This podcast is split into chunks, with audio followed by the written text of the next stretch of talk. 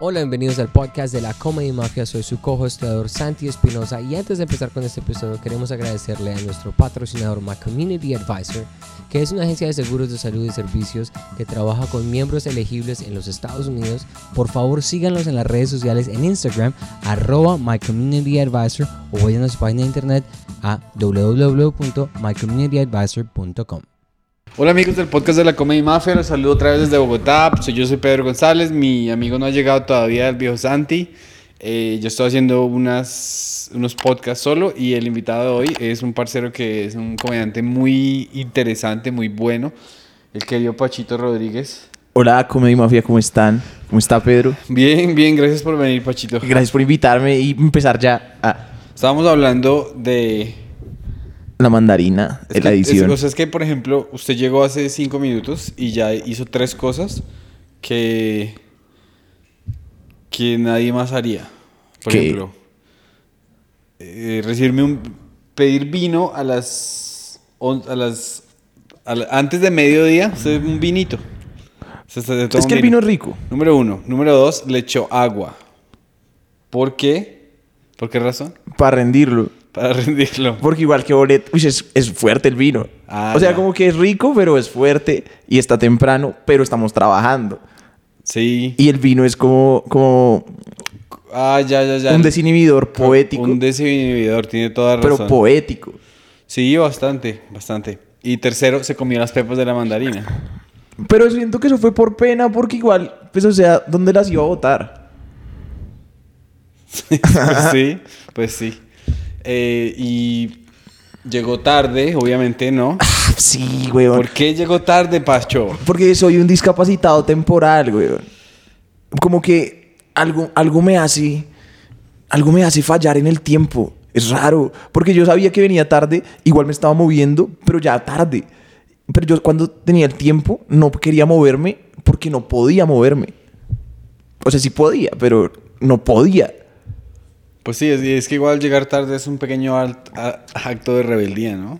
Pero no es, no es con esa intención porque yo sí. No, obviamente no. Cuando vengo tarde sí me siento muy mal diciendo, ah, estoy respetando el tiempo de los demás, pero no es a propósito, es que baila, estoy re... Como que soy muy lento, mucho tiempo, y muy rápido, mucho tiempo. No, poco tiempo, pero antes del tiempo, mejor dicho, llegué tarde. Llegó tarde.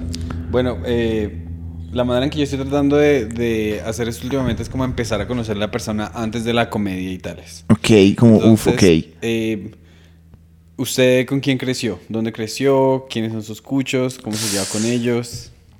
Bueno, yo crecí acá en Bogotá, nada, que somos internacionales del podcast, crecí con mis papás, pero no solo mis papás, sino como mis papás me tuvieron joven, entonces fue esta historia familiar, como que toda la familia siempre ha estado unida, entonces mis abuelos, mi bisabuela incluso, todos vivimos juntos en la misma casa, pero es una casa grande que se partió en muchos apartamentos.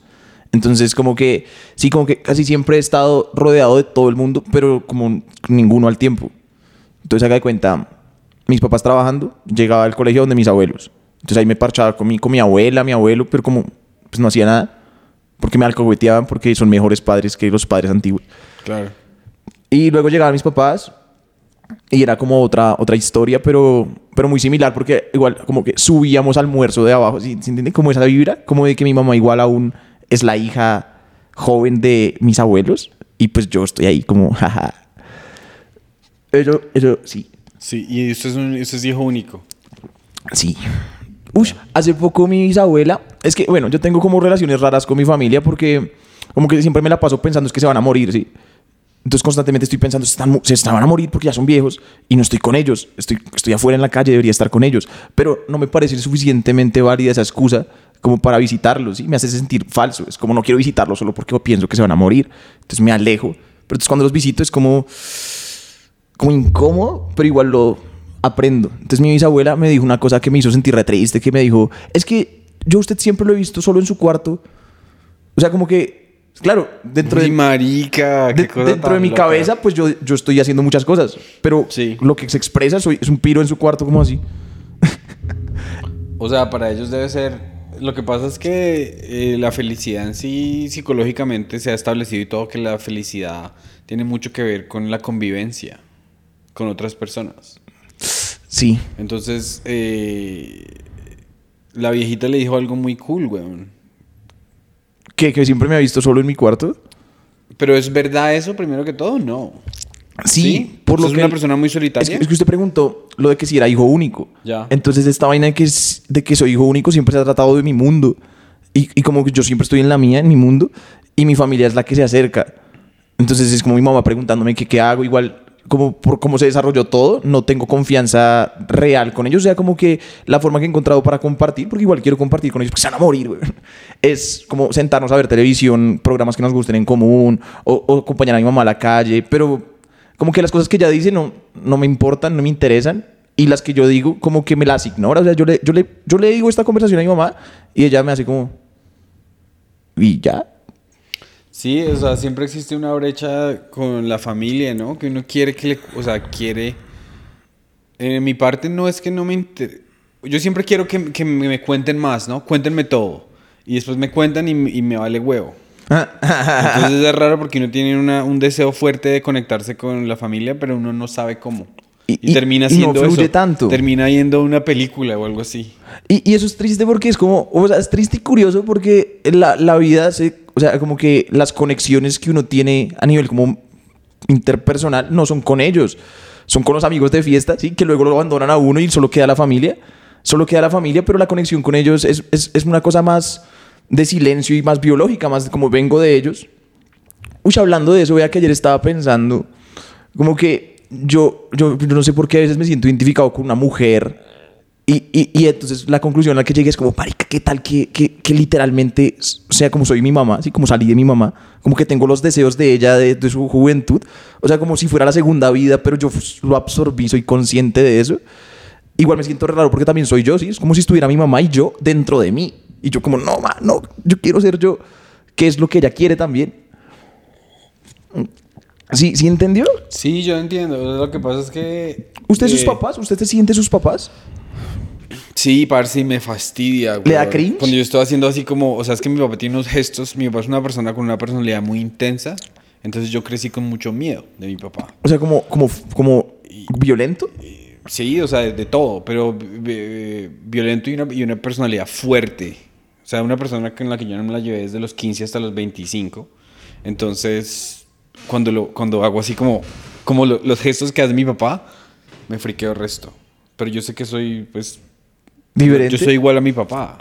Pero es- No soy igual a mi mamá. Mi mamá es una persona muy eh, noble, le gusta escuchar más que hablar. ¿Y a usted le gustaría ser más como su mamá que como su papá? A mí me gustaría ser más como mi mamá. Pues, um, pues, no, o sea, todos somos quienes somos. Es decir, si yo fuese como mi mami, no tendría ambición de ser comediante o escritor, ninguna de estas cosas, porque mi papá es una persona muy ambiciosa.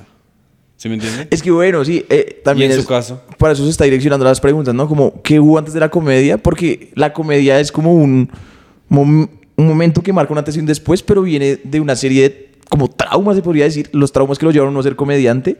Eh, yo, yo me pregunto mucho, realmente, uno por qué hace comedia, o sea, yo por qué hago comedia, porque siempre está esta...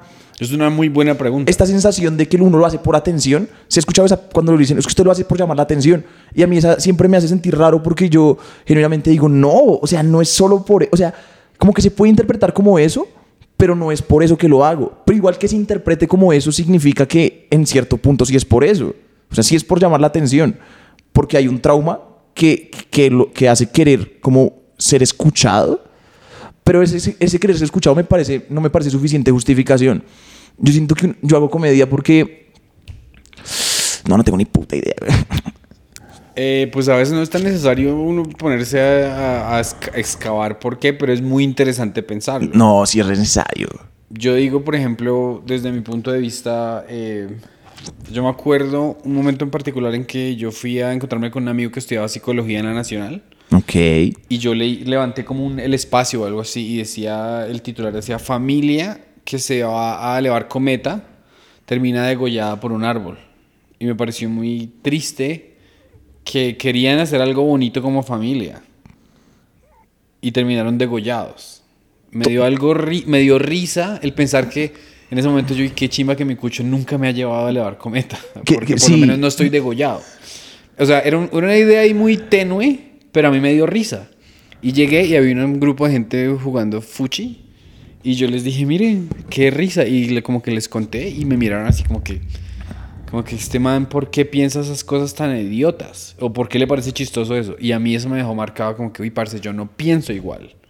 Entonces, mediante la comedia, yo empecé a buscar maneras de expresar mis puntos de vista de, la crueldad, de la tristeza. Justo, o sea, los pensamientos le pasaron por la cabeza, pero no, como que no empataron con las personas. Yo creo que yo hago comedia por eso, porque yo, yo a veces me siento ya a orillas de la locura, ¿sí? Como que tiene que ver lo que percibo y cómo lo expreso, que me cuesta. Entonces yo la verdad no sé qué es verdad ni qué, ni qué estoy diciendo hasta que algo da risa. Porque cuando da risa, al menos significa que el procedimiento lógico mío y de la otra persona fueron el mismo para llegar a ese punto. Y por eso usted pregunta, porque usted me mira, usted me está mirando y me dice, ¿me entiende? Es que, es que pregunto si no hay risa porque, porque a veces me escucho después de que termino de hablar y digo, uy, creo que no dije lo que quería decir y creo que sonó loco, sonó loco.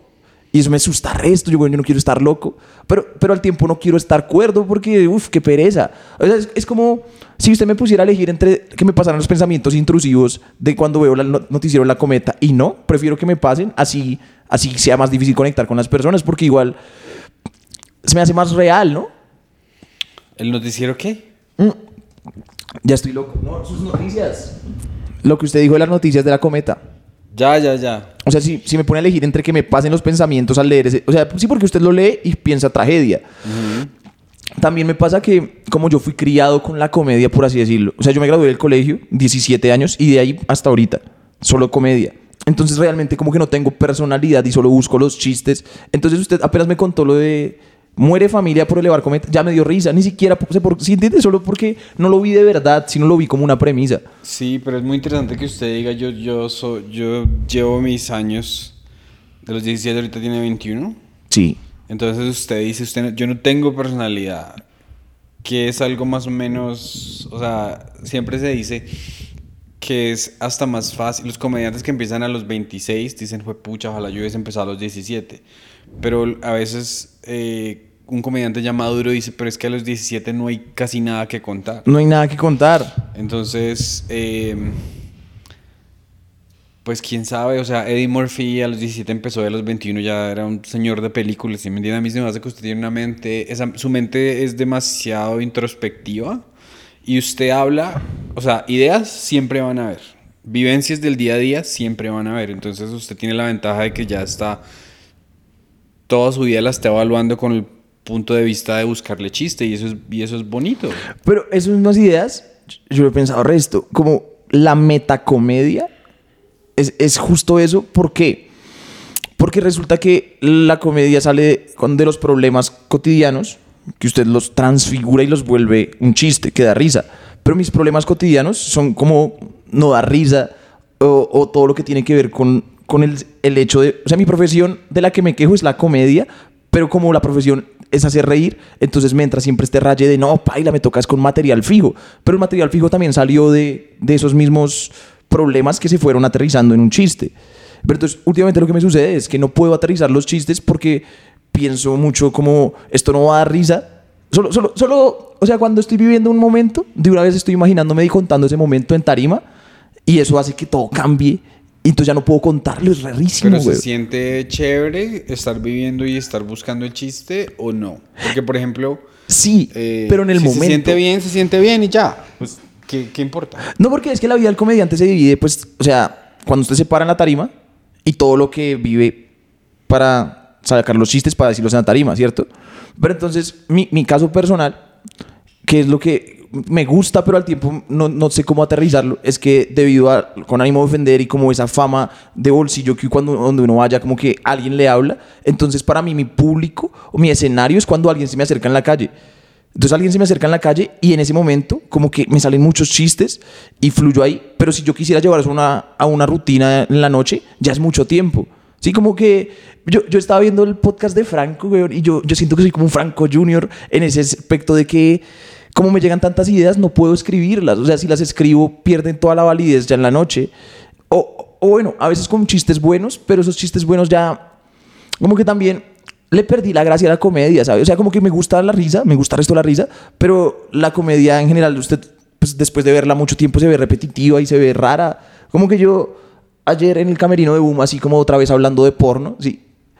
Es como esas vibras, como que la comedia siempre va hacia los temas sexuales porque es como lo, lo prohibido, pero eso también se vuelve repetitivo.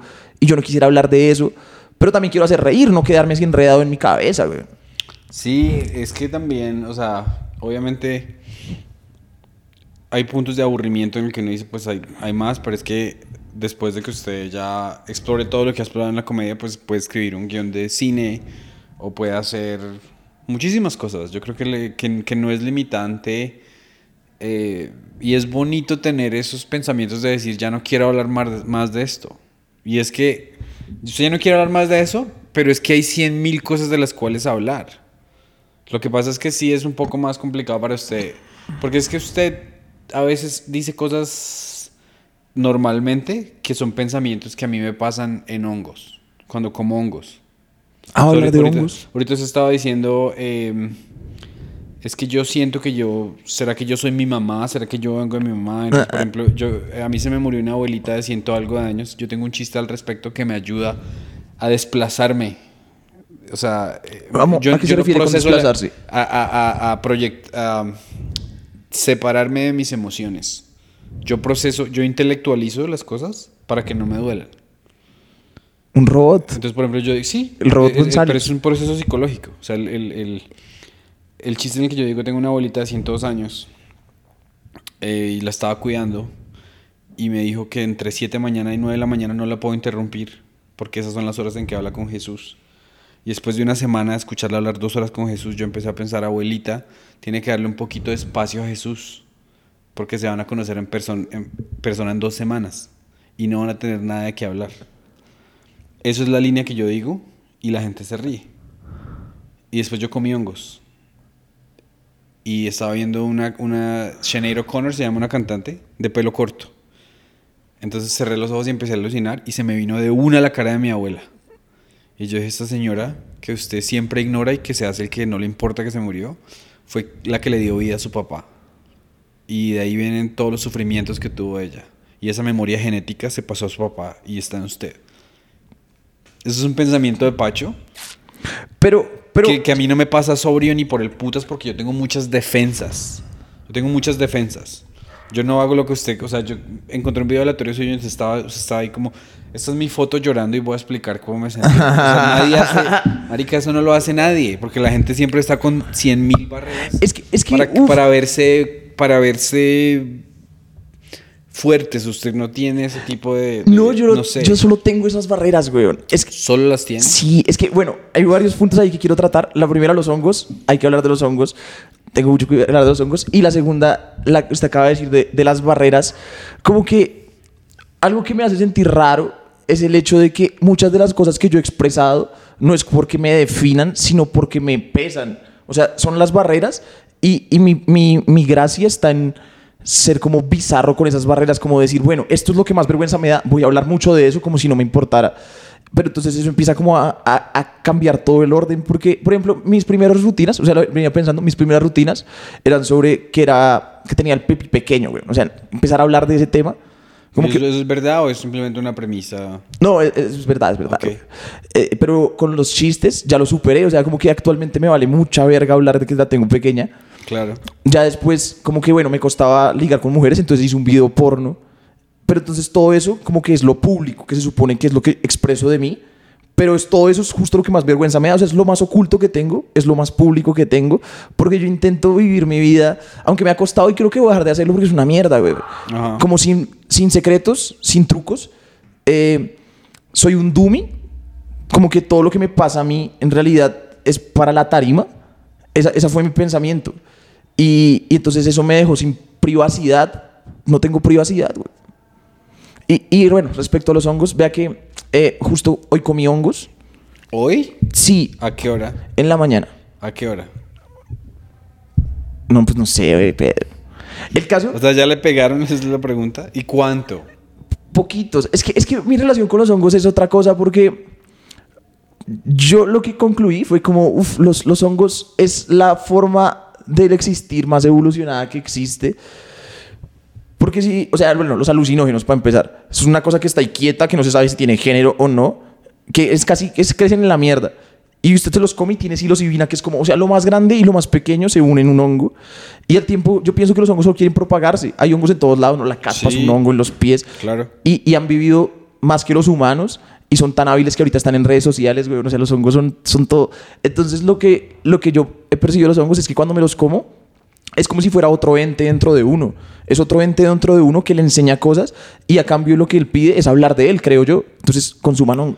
Sabe que es, o sea, es verdad, es verdad, es lo único que pide. So- Cuéntale a tus amigos que yo soy una chimba. Exacto, porque yo quiero seguir existiendo por la eternidad y a ti te sirve pues todo lo que aprendes, todos los traumas que liberas y- y, y el no, asunto. no, no, es un, es un, o sea, es un modelo evolutivo increíblemente brillante. Los hongos son muy inteligentes. Son muy ¿Usted no inteligentes. ha visto el video eh, de hay una variedad de esos de los hongos que lo que hacen es eh, atraen unas hormigas grandes para que Sí, se los uf, que- pero eso es... y que, es- y que es- explotan desde el- ah, hacen que la- el cerebro del- de, la, de la hormiga explote y, ahí- y así es que se eh, dispersan las esporas. Pero es como que es esa que los vuelve zombies. Sí, exacto. Y los hace trepar hasta el tope de un árbol y ahí ¡piu! Y, y, y es que los hongos están. ush, ¿Cómo, cómo, decir esta vuelta? Eh, vi un video que me, me- hizo sentir mucho de lo que, como yo soy y cómo son los hongos.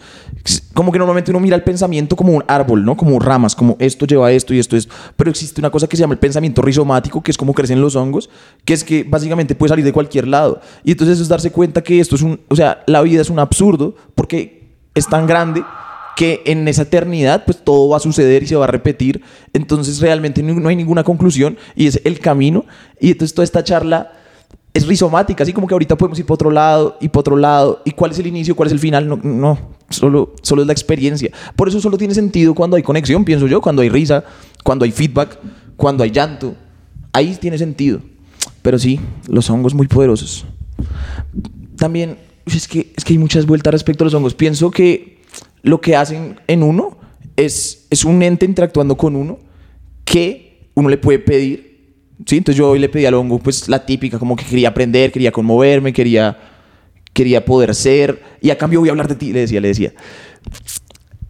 Que se me olvidó todo, güey. ¿Usted no se vio un especial de este man que se llama Bill Burr? Sí, sí, El sí. Que habla de los hongos. Y cuando dice que sentía como si todo respirara, es justo ese asunto. Es una chimba. Y el man no lo hizo de la manera más metafísica ni nada, sino dijo, no, ahí estaba el refrigerador y el refrigerador empezó a ser así. Eh, Sí, yo siento que como lo explicó el man, me gustó demasiado. Incluso a mí me frustra no poder verbalizarlo bien todo lo que me hacen sentir los hongos. Bueno, otra cosa que es muy importante, lo, lo ponen a uno en la sincronía. Como que, pues usted ha comido hongos y ha salido a la calle Sí. y se ha visto que pasan cosas raras, sutilmente raras, que uno dice, bueno, esto pasaría si no hubiera estado guiado. Y uno n- no se sabe, como, como que igual esa, esa sensación de duda es todo lo que es, ¿no? Porque nada se sabe, porque todo es perspectivas. Y los hongos lo que hacen es, a usted lo ponen en la sincronía que es. Entonces yo a veces me como un hongo y me quedo como cinco, o sea, no sé, como 10 minutos así, como pausado. Luego me desespero y salgo corriendo. Y luego cojo un Transmilenio y me encuentro a alguien en el Transmilenio, alguien que conozco. Como si fuera una película, como si todo estuviera entrelazado y guionizado. Entonces eso me hace sentir como, uff, como parte. Sí, lo que pasa es que, eh, bueno, en Netflix hay un documental. Un tipo en los Estados Unidos que escribió un libro que se llama Cómo cambiar el cerebro. How to change your Ah, brain. sí, sí, sí. ¿Y usted ya se vio la subserie que hicieron en Netflix? Son Me- cuatro me, vi capítulos. como el inicio y me aburrí, me enguié y me... no, no. Se aburrió. Eh, es, es muy bueno ese libro. Y explican que, digamos, si uno toma el, el MDMA, que es lo que le ponían en las pepas de Molly y éxtasis, Ok. eso genera en el cerebro que haya una inundación de oxitocina, que es el mismo químico que la mamá libera cuando está amamantando al niño para generar esos lazos de amor. Entonces, si usted, si usted come eh, éxtasis, usted ama a todo el mundo. Y cuando usted come hongos, usted ve todas esas conexiones que usted tiene con el resto de los seres humanos, porque está pasando ese proceso en el que se están liberando esas hormonas que lo hacen a usted sentir amor. Por eso es tan bonito, porque... Pero es curioso porque el éxtasis sí le hace sentir una, una amor y un lívido. Sí, es como un. Uf, quiero sí, cogerme a todo el mundo. Pero los hongos siento yo que lo que hacen es. Es bien raro porque no se siente cómodo ni incómodo como que lo feo es bonito y lo bonito es feo. Y como que si me quedo quieto quiero moverme y si me muevo me quiero quedar quieto. Como si siempre se estuviera resbalando algo, pero al tiempo lo- lo- sé qué es lo que estoy agarrando que se resbala. Estoy describiendo como sensaciones de, de ese estilo. Entonces, como que eso hace también que uno no... Como que, como que sí, pero no, todo. Eso a mí me pasa con los hongos. Como que sí, pero no. Me, me ayuda a tolerar lo feo de la vida y cuando usted lo soporta mucho, de pronto todo se pone bonito. Como genuinamente bonito. ¿Usted le ha pasado que con el hongo se malvía? Bueno, aquí quiero decir un inciso, yo no quiero hablar de drogas, bueno, estoy mamado de hablar de drogas. Pero, pero es que soy muy drogo. Esas son contradicciones raras que también me pasan en el stand-up. Es como eh, mi rutina actual es sobre mi exnovia y ella ya tiene otro novio. ¿Quién es su exnovia? eh, uf, eh, una, una chica con la que salía. Lo que pasa es que mi conclusión final fue que la mejor manera, porque siempre el problema que tuvimos los dos, ¿Comediante o no comediante? No, era una chica. O sea, Angélica no es su novia, no tiene nada que No, es mi un compañera de trabajo. y compañera de trabajo. Una gran comediante, ya escribe muy chévere. sí, sí, sí. Y sí, solo compañera de trabajo y comediante, colega. Ya, eh, pues por ejemplo, a mí, eh, hablando de eso de la relación de la risa, de si yo existo para hacer una risa, eh, la vez pasada yo eh, comí hongos. Si yo existo para hacer una risa. Una de las cosas que me vino a la cabeza es usted no tiene que hablar, ni hacer reír a nadie, ni entretener a nadie para existir. Es- y eso me pasó así, yo quedé todo como todo... uy. Y la otra vez que comí hongos, a veces a mí me pasa que mi esposa re reparcera a mí, entonces se ríe de todo lo que yo digo, weón. Y a veces se ríe y yo digo, pero eso no es... Pero es marica, no es tan chistoso. O sea, por ejemplo, estábamos, comimos hongos y estábamos fumándonos un cigarrillo y tomando una cerveza ahí enfrente a las 9 de la noche. Y pasó una señora así vestida, así unas viejas religiosas aburridas, con Ah. un hijo gordito y lo tenía encorbatado y así todo. O sea, estaba haciendo calor y el niño, un niño de, nueve, de, de 8 años, ¿qué, qué hace vestido de traje, weón? Entonces yo dije, mire esa hijo de puta vieja, déjelo jugar, weón. O sea, yo estaba así como todo en medio de mis hongos, como que señora, deje de vivir al niño, weón. Pero así como todo dolido. Y mi esposa estaba cagada de la risa, weón. Pero el Y yo le niño, el se veía que- chistoso. No, el niño se veía era deprimido, o sea, me pareció lo más triste del mundo la vida del niño. Me puse a pensar de la vida del niño y me pareció que era re triste porque la mamá vivía con una señora ahí toda estricta y religiosa que le debía haber apagado al niño la imaginación.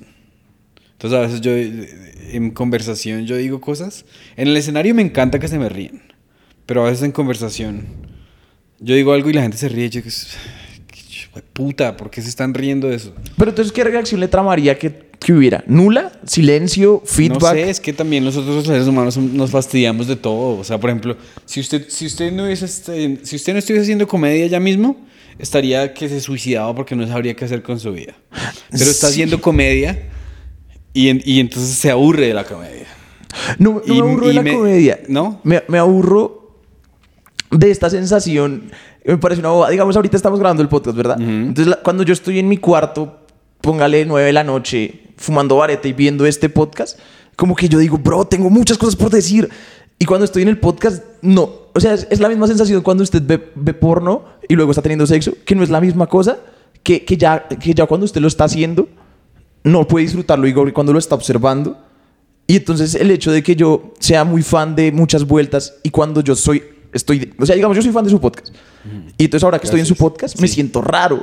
Porque ahora yo soy el que estoy creando el contenido que yo voy a ver. Y no, no puedo evitar pensar que me estoy es viendo, viendo esto en este momento que lo estoy haciendo. Y eso siento en el escenario constantemente. Es como lo que le digo que soy un discapacitado temporal. Vi- veo las vueltas a destiempo, weón.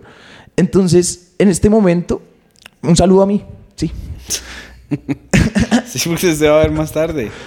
Pues es que puede que sea un fenómeno suyo y es muy suyo, que, pero es que, marica, todo el mundo tiene cosas raras. O sea, mi papá me dice, yo a veces le digo a mi papá, papi, pero si usted va a manejar ocho horas por allá a Boyacá o algo así, pues déjeme, yo le, yo le compro unos CDs de Vicente Fernández o lo que sea para que usted se divierta en el carro. Y mi papá dice que no, porque él maneja por seis horas y mientras va manejando ve una vida alternativa, ve a otro Daniel viviendo otras cosas y se divierte el resto. Claro, eso es re divertido. Entonces mi esposa me dijo también que, que las que comimos hongos me dijo es que yo, Ah, comen hongo seguido. O sea, está, pues por ahí una vez cada dos meses o algo así. o sea, está con todas, todas las historias compactadas. Eh, no, no, no, estas son de, de ese mismo día en particular, que, Ah, ella, que ella me dice que ella a veces siente que vive en dos real- realidades a la misma vez porque ella vivía a dos cuadros del trabajo, pero ahora vive conmigo en Manhattan, entonces se va por otra ruta diferente.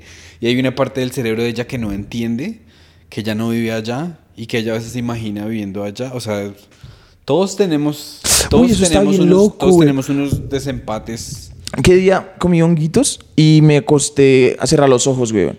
Y entonces en lo que cerraba los ojos estaba... No era tal cual soñar, porque me estaban llegando recuerdos de una vida que no viví.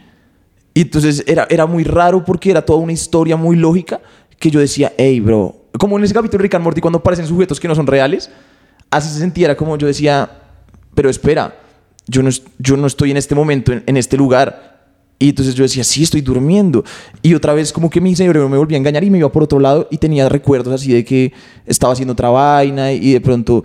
Y, entonces e- es ese punto de quién soy yo, un caracol soñando que, que es un humano o un humano soñando que es un caracol. Esa sensación. Es porque yo, yo lo, como lo pienso ahí es... Hay muchos caminos. O sea, hay muchos caminos para llegar a Roma, pero todos llegan a Roma. Entonces hay muchas Claro. cosas que en esencia son similares. O sea, en esencia son lo mismo, pero son diferentes en forma. Como por ejemplo la sinestesia, así de que me, me sabe amarillo. ¿Por qué? ¿Por qué este sabor y el amarillo? ¿Qué tienen que ver? Algo tienen que ver. Hay una conexión ahí. Y son conexiones sutiles que, que cuando usted le pone atención se da cuenta que no es sutil, sino es muy fuerte, pero muy pequeña la conexión, como, como si estuviera así. Entonces, dos cosas que no tienen nada que ver, sí tienen que ver. Y es lo mismo pasa con los chistes, ¿no? Cuando usted le encuentra esa lógica, que da risa porque usted dice, uff, eso, eso sí, pero no, eso da risa. O no, no sé, no tengo ni puta idea. Bueno, eh, hablando de eh, cuáles son sus episodios favoritos. Yo que me trabé y me puse a ver Rick and Morty, el último episodio, y no entendí nada. Hay ¿Cuál? muchos episodios de Rick and Morty de los cuales yo no entiendo absolutamente Mis nada. episodios favoritos de la comedia y mafia, dice. No, ¿cuáles son los episodios favoritos de Rick and Morty? Ush, eh, me gusta ese en el que, que aparece el rey Nimbus. Ok. Y entonces que van a hacer una cena. Pero entonces lo, lo que pasa en la, la trama alterna, la, de- la de Morty, que meten el vino para añejarse ahí como en una especie de puerta que es como Narnia. Y después eso se empieza a escalar así re duro de que es muy bueno ese capítulo. Porque, o sea, cosas que me traban de ese capítulo, como la temporalidad del mundo alterno donde añejan el vino y la otra, como en este momento acá en, en nuestro... Uy, me estoy enredando mucho. En este presente pasan cinco minutos ya pasan cinco años. Entonces que, que Morty sin culpa mata a un man y luego todas las generaciones se, se, se, se enmisman en Morty y crean todo un sistema para derrotar a Morty.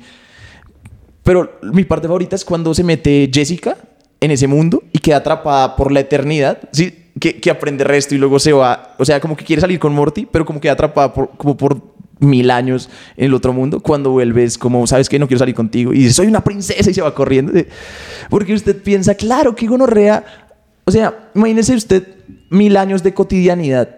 Eso que lo hacen ser a uno, güey. Así como observando, solo observando, solo observando. Porque cuando uno observa, le queda más breve analizar. De hecho, eso es chistoso. Mm, Como estoy con mi familia, ¿cierto? Que, quería poner un tema sobre la mesa, Pedro. Eh, el cringe, güey. Ajá. Porque usted estaba hablando, o sea, como que siento yo, quisiera, corrígame si no, cuando usted ve a sus papás interactuar, le da cringe a veces, ¿cierto? Eh, mis papás están como separados, entonces... O bueno, pero acciones de su papá, o sea, cuando usted re- replica la situación de su papá, las acciones de su papá, ¿usted siente cringe?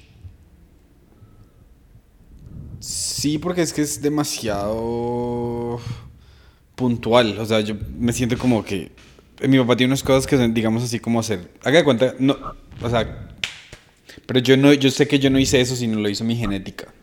¿Sí me entienden? Cuando yo hago una- un movimiento muy particular que es de mi papá, yo siento, uy, esto no soy yo, esto es mi papá. Entonces me siento raro. Eh, eso es justo lo que le estaba intentando decir de mi mamá. Es como mi mamá viviendo en mí, pero ya literalmente, o sea, a nivel físico, viviendo en mí. Y eso, uy, sí, es, sí es. A mí la que me pasa es, yo veo a mis papás, como que los dos interactúan, y, y yo digo, claro, así es mi cabeza. Pues sí, es lo que he observado durante mucho tiempo. O sea, además también de la interacción de mis abuelos y tal, pero específicamente veo a mis papás y yo digo, ah, qué, qué, qué embarrada, porque noto ciertas vainas que veo que les afecta, o sea, como en su cotidianidad, pero no lo notan. Pero yo sí lo noto.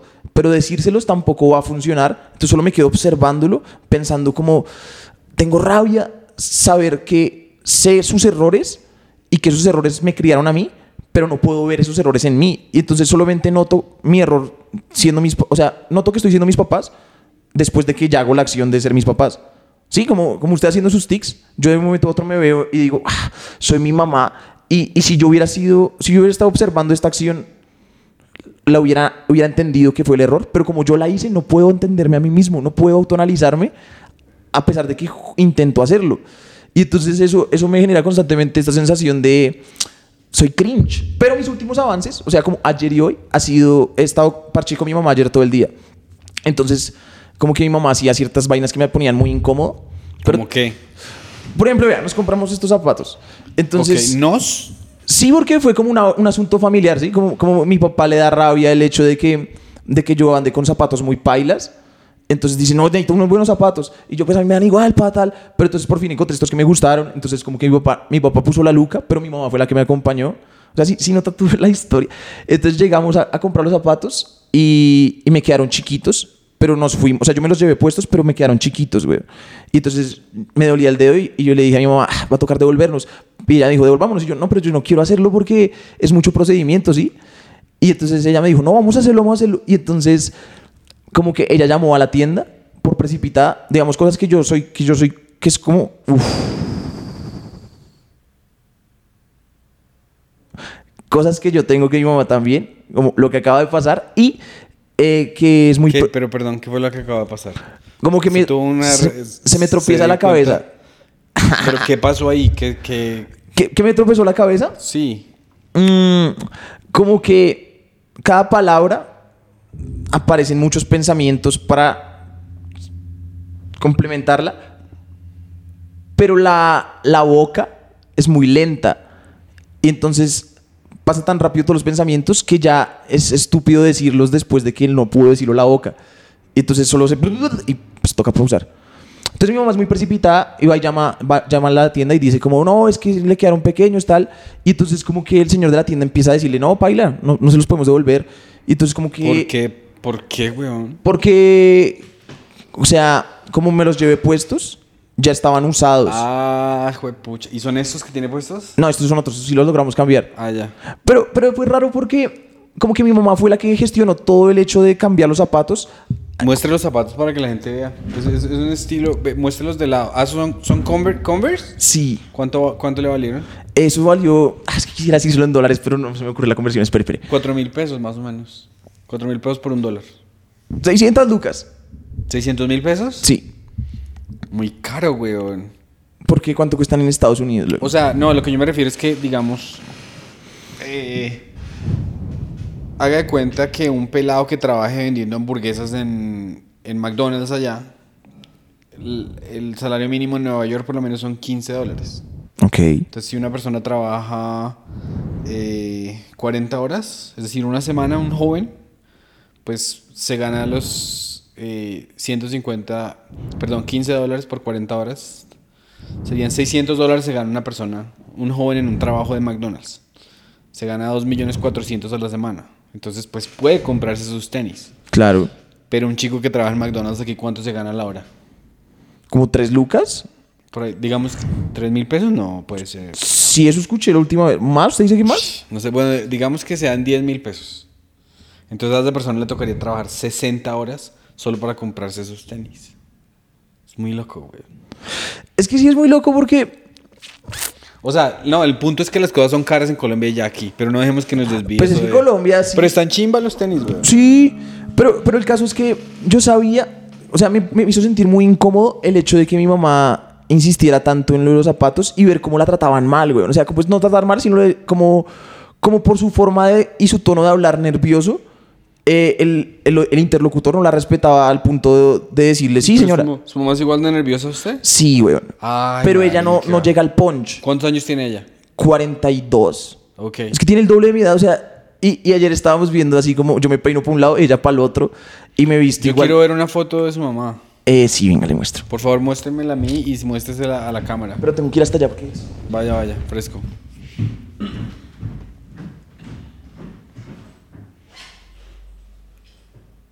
De hecho, creo que tengo. Y, y por ejemplo, us- usted de hecho creo que tengo la foto que le digo esta de que estábamos viendo que nos peinábamos uno para un lado y otro para el otro.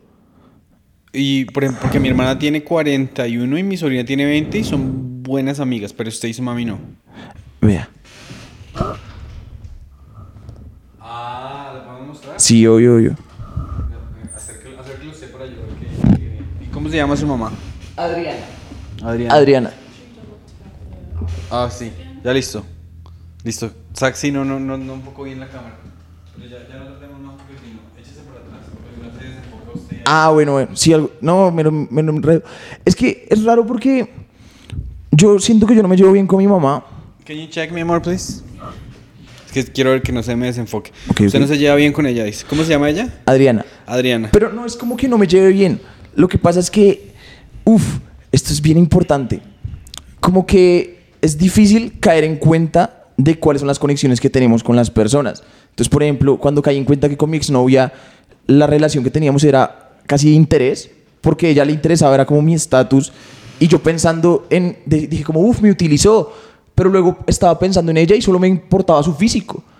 Ay, qué chimba. eh, me hice así, entonces va a parecerse como los videos suyos porque usted no hace sino hacer Un zoom, un zoom. Sí, es que los zooms son, son muy son- importantes para gesticular. Entonces, mi relación con mi mamá es que yo a ella la aprecio muchas cosas de ella que me dan, que siento que no es, que no es lo que debería apreciarse. Por ejemplo, me gusta mucho cómo cocina. Me gusta mucho cómo cocina. Me gusta mucho cómo cocina. Pero cuando me habla de lo que ella, de su vida y sus Pero vueltas. que, dígame qué es lo que ella le habla, porque a mí me gustaría que mi mamá me hablara más. ¿De qué le habla a ella? como llega y dice, mira, compré, compré este, este arete y es azul. Eso me dice. Y yo, ah, está bonito. Sí, es azul. Sí, algo así. Y yo le digo, está bonito. ma". Y entonces como que ella también está muy en su mundo. Y a mí lo que me da rabia y por la razón por la que la repelo es porque me... Yo soy ella, o sea, yo soy exactamente eso. Sí, yo, yo, yo podría llegar y decirle, marica, vea que me compré esto y es azul. Y quedarme esperando que usted haga, diga algo como... Sí, claro. Es azul, güey. Pero entonces para usted está bien decirlo, pero no para su mamá. Ese, ese, esa es la pelea que tengo. Como que yo sé que también está bien que mi mamá lo diga, pero mi percepción al darme cuenta que, que yo soy eso me incomoda, me incomoda tanto que la repelo. Pero lo, lo que decía, los últimos, lo último que, que he vivido que me hace sentir bien es que el cringe, al parecer, es una esencia de la familia, porque mi mamá es muy incómoda y yo también soy muy incómodo y mi papá también. Entonces, las veces que acepto el cringe, como esa sensación de que siento calor por dentro y estoy rojo y es como, uy, qué oso esta mierda. Y digo, ¿sabe qué? A la verga. Ahí, ahí todo se mejora, como que todo cambia realmente. Al aceptarlo, eh, o sea, aceptar lo que soy, lo que es mi mamá. Entonces, lo, lo que, lo que hice ayer fue, todas las veces que mi mamá dio vergüenza o me dio vergüenza a mí lo que ella hacía, como que empecé fue a disfrutarlo, a decir como, es que, es que es raro porque al final uno lo disfruta, como que cuando, cuando no estoy con mi mamá, cuando estoy solo, digamos ahorita, pienso en ella y pienso de manera positiva, digo como, uff, no sé qué es lo que me hace sentir, pero le- extraño sentirlo otra vez y luego hoy lo vivo y digo, uy, qué puto asco. Y ese es un asco morboso que, que, a- que me une. Es- es- Estoy bien loco, bro. Bueno, no, lo que pasa es que, o sea, en términos, en términos simples biológicos, eh, mi jefe de, del trabajo donde yo escribo, el man es una persona muy inteligente. Es el- man que creó eh, Parks and Rec. Parks and Recreation. Pero es que usted siempre dice eso y nunca entiendo. O sea, yo sí, pues debe ser real. Bueno, entonces el man es un duro. The Office. de Ah, claro, claro, sí. Pero entonces el man es un, es un señor muy noble. Y el man dijo, mi hijo tenía 12 años y me amaba un día y el día siguiente ya le, decía mierda. Entonces él estaba muy triste porque el hijo ya se distanció del resto. Y él, él empezó a leer un libro y en el libro aprendió que biológicamente para un joven adolescente poder madurar tiene que sentirse súper repelido. ¿Esa es la palabra? Sup- o sea, tiene que ¿Como detestar, se tiene ¿O- que detestar a sus padres por un por una gran época, si no usted nunca se va a ir de la casa.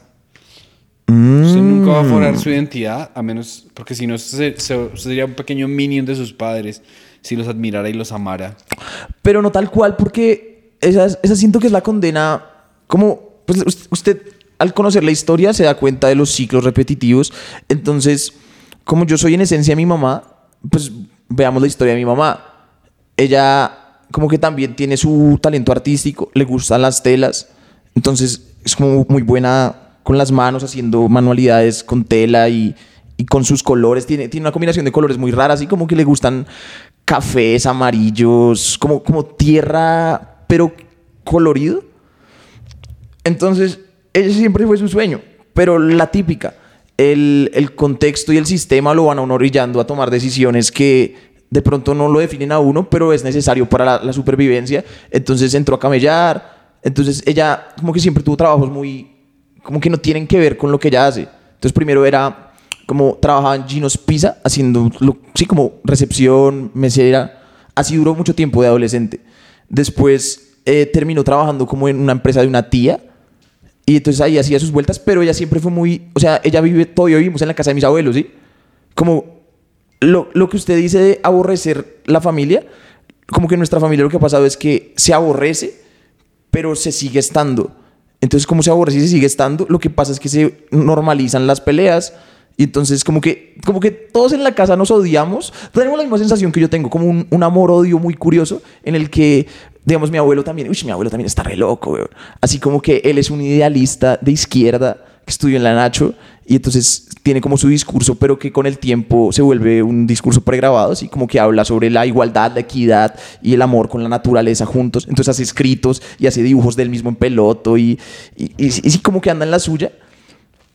Y, y él vive con nosotros, con mi mamá. Y mi mamá también hace, anda en la suya haciendo sus vaina- vainas autistas. Y yo estoy en mi cuarto haciendo mis vainas autistas. Entonces, como que mi reto, mi, mi miedo es como, bueno, bro, eh, yo tengo que hacer mis vainas autistas lo suficientemente como rentables, es decir, volver eso el arte para poder salirme de este asunto.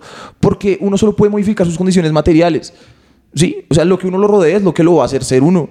Entonces, yo, creo, yo siento que todo el problema mío de ensimismarme es porque pues, estoy con mi mamá que está ensimismada y con mi abuelo que está ensimismada y mi papá y mi abuela. O sea, vea que es raro porque vivimos es con mis abuelos maternos, pero mi papá y mi abuela materna tienen cosas en común.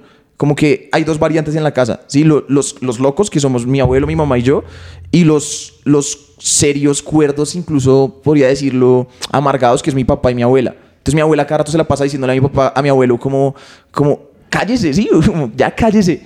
Y mi papá le dice a mi mamá, usted está loca. Pero es muy chistoso que esas, esas personas se empatan, weón. Sí, pero uf, se, es una relación muy de cringe, weón. Es que el cringe es adictivo, eso es lo raro, ¿no? Es como, es desagrada, pero agrada y eso genera adicción. Pero una adicción que se siente como, como mala, como... Mala, weón, es raro. Pero, por ejemplo, usted, o sea, ¿qué tipo de... Yo sé que es el diálogo con su mamá no lo inspira, no lo, lo aburre, lo hace sentir... Pero entonces, ¿con quién habla usted que se siente como que, uy, esta persona o me entiende o me deslumbra? ¿Quiénes son esas Con, mentes con para usted, figuras, con figuras paternas externas. pues? ¿Como quiénes? Tengo varios amigos viejos, weón. Por ejemplo, hay uno que se llama El Super, weón. Ok. Entonces, uy, voy a hablar del super, soy muy fan Por del favor, super. sí. Pille, el man se dedica a ser súper predictor. Es decir, el, el marica trabaja para el gobierno de los Estados Unidos. Eh, le, mandan una pregunta. ¿Qué va a pasar? Una pregunta específica, ¿no? Como digamos, ¿qué va a pasar ahorita con la posición de Carlos como nuevo rey a nivel de, no sé, Nigeria? Y entonces el piro lee resto respecto al tema y se, empapa del contexto. Y entonces, como la historia repetitiva, si usted conoce suficiente contexto, puede predecir. Y entonces su trabajo es básicamente como tallerear, pero el el punch es algo que sí va a pasar, güey. Entonces ese marica es muy inteligente y como que ese, tengo otro amigo que... Espera, espera, ¿y ese man dónde vive? Acá, por- ¿Y usted cómo sabe que lo que el man le dice no es rollo? igual si es rollo, pues mera parla, ¿no? Áspera, estuvo estructurada al Me menos. parece re- me parece que es una, o sea, así así nomás como me lo está diciendo usted, me parece que es o sea, tendría yo que conocer a este man. No, me es gustaría que el- presentárselo. O sea, el, el gobierno de Estados Unidos no le escribe man en Colombia, oiga, ¿qué va a pasar con la reina Isabel? Sí, weón. Que no, huevón. ¿Usted por qué cree que no? Porque eso es información clasificada y ellos tienen un, medio- un sistema reñoño en el que lo hacen y lo hacen allá. Es lo que pasa es que, vea, lo que me dijo, no sé si quieres esté bien revelarlo, pero es como... eh, El, el talento que se tiene realmente es el talento que todos tenemos, pero se trata es de la, la velocidad con, el, con, la que, con lo que lo hace. Entonces, lo que buscan estos sujetos, los superpredictores, son piros de todo el mundo que tengan ese talento, que es como la capacidad de observar el contexto y como tener la empatía de estar en cada rol, pero hacer ese proceso muy rápido para poder como coger todo un, un contexto grande, hacerlo rápido y reducirlo y coger varios de esos y Entiendo. Bueno, y digamos que es algo que le ha contado el super, el super predictor. el super, el super. Que, usted le, que, usted, que a usted le explotó la cabeza. pues. No, pues no me acuerdo de nada. Es como el estilo, de- o sea, uno no se acuerda de lo que dicen, de lo que le dicen, sino de cómo uno se siente. Y eso es re loco porque toda la personalidad de uno es basada en ecos que escuchó, pero los escuchó hace tanto tiempo o ya los olvidó que ni siquiera sabe de dónde vino lo que fundamenta lo que estoy diciendo. No tengo ni idea. Entonces, como que no sé exactamente qué me ha dicho el man que me ha conmovido, pero sí me conmueve mucho su... ¿Cómo explica? Digamos, tiene un gesto que me parece una gonorrea y el man hace así. Entonces, ese, ese gesto es cuando uno le está diciendo algo que es como coherente, así como que yo estoy botando mucha información, el marico hace... Y entonces, yo, a mí solo me gusta imaginarme qué vergas está pasando en la cabeza ese weón, así como que está, que está uniendo, que está hilando. Porque es otra vuelta que venía pensando, eh, como que la vida es grande y chiquita, si lo nota, weón.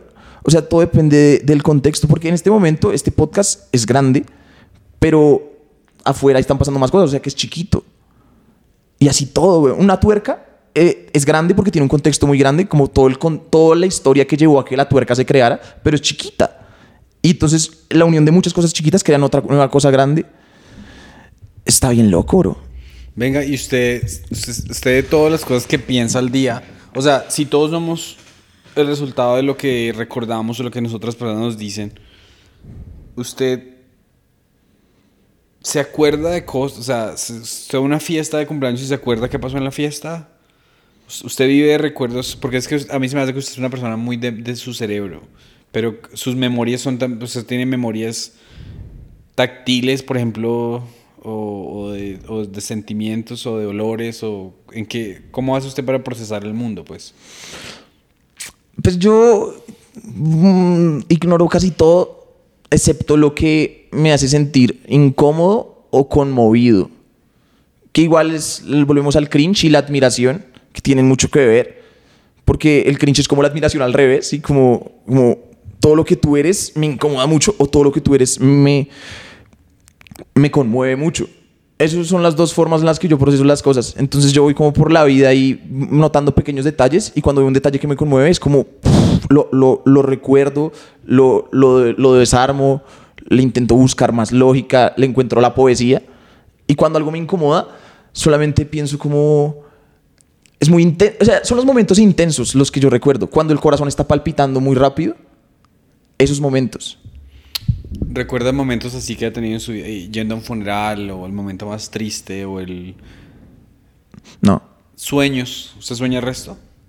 O sea, como dormir o, o proyección. No, durmiendo. Usted se levanta y, marica, me soñé esto. ¿Qué significa? Yo, yo quiero creer que me dedico a soñar, Despierto. no dormido. O sea, como que mucho tiempo debajo de las cobijas así, como evadiendo la realidad. Pero entonces en mis sueños ya, como que la hago chimba. Por ejemplo, puedo volar a voluntad. Pues no tal cual volar, sino como, como cuando estoy así en un lugar y digo, bueno, me abro. Entonces como que uf, y floto. Y entonces es raro porque como que el vuelo, la calidad del vuelo en mi sueño depende de, de la voluntad. Como los de linterna verde, ¿has visto linterna verde? Sí, o sea, sé quién es. Lo- como que, bueno, los de linterna verde, los anillos proyectan energía y la energía, o sea, la energía suya y la mía diferiría de cuál es la más fuerte por la voluntad. Que al final eso es un poco toda la vida, ¿no? Como la, un- una lucha de voluntades, un juego de voluntades. Entonces de- depende de mi voluntad, como que vuelo y cuando no me la creo empiezo como a de- descender, pero cuando digo no, entonces como que me pongo en modo horizontal y ando así por... Es la verga, güey. También puedo viajar en el tiempo, en los sueños. O sea, sí. O sea que usted tiene, o sea que sus sueños en porcentaje son más positivos que negativos. son, son muy curiosos porque pues uno dormido como que no es consciente del, de uno, sino de lo que sucede. Es como... Pues es que, marica, eso es bien loco porque la mitad del tiempo uno está dormido. Entonces el mundo de los sueños es igual de válido a este mundo. Pues en esa lógica. Sí, claro.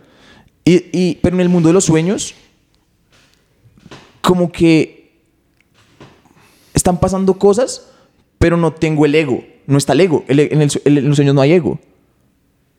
A veces uno cae en cuenta y dice, ah, verga, estoy durmiendo. Y entonces ahí uno hace la del sueño lúcido. Si la, si la ha visto, que es como, uf, es un mero tip. Como que si usted cae en cuenta que está durmiendo, eh, se, o sea, se mira los pies y empieza a girar. Y se siente como si lo absorbiera un inodoro, como, uf, y uno ya está ahí como dentro del sueño. Y entonces es como literal este momento, esta, es esta realidad, pero más pesada, como, como que cuesta moverse porque uno no debería estar ahí, uno no debería estar consciente en el sueño, parece ser esa sensación.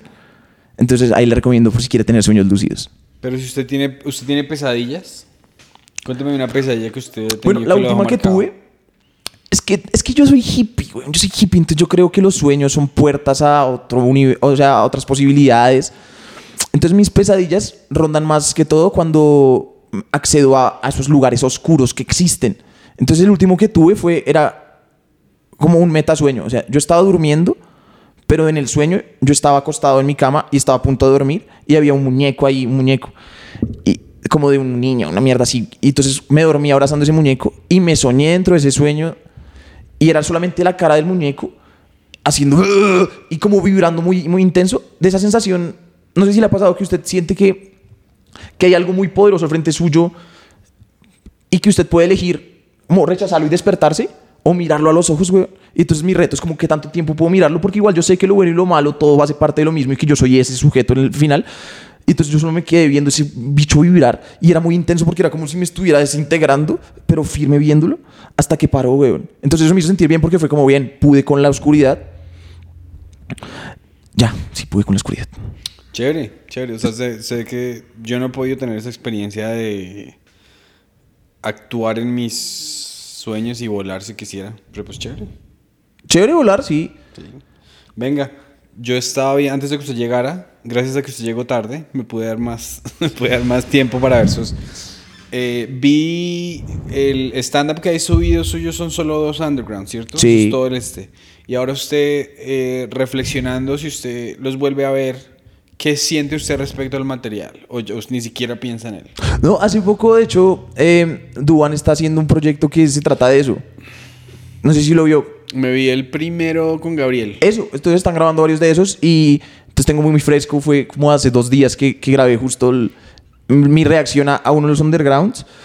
Pues eso, eso a mí me dejó muy rayado porque es esa sensación de... Es muy loco que es contexto, es puro contexto lo que se expresa y lo que la gente toma de, de eso. Y, y entonces uno como comediante se pone en el, en el papel del público y ahí toma, toma como perspectiva, ¿cierto?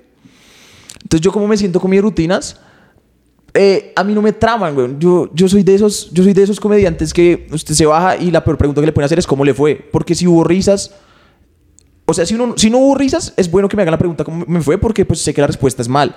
Pero si hubo risas, no sé cómo me fue. ¿Sí? Es, sí, sí, pillado. Es como hubo risas, pero como estaba en ese trance del, del estar parado en la tarima, realmente no sé si esas risas e- eran potentes o no. Porque la típica, uno solo puede saber que es potente si hay un aplauso.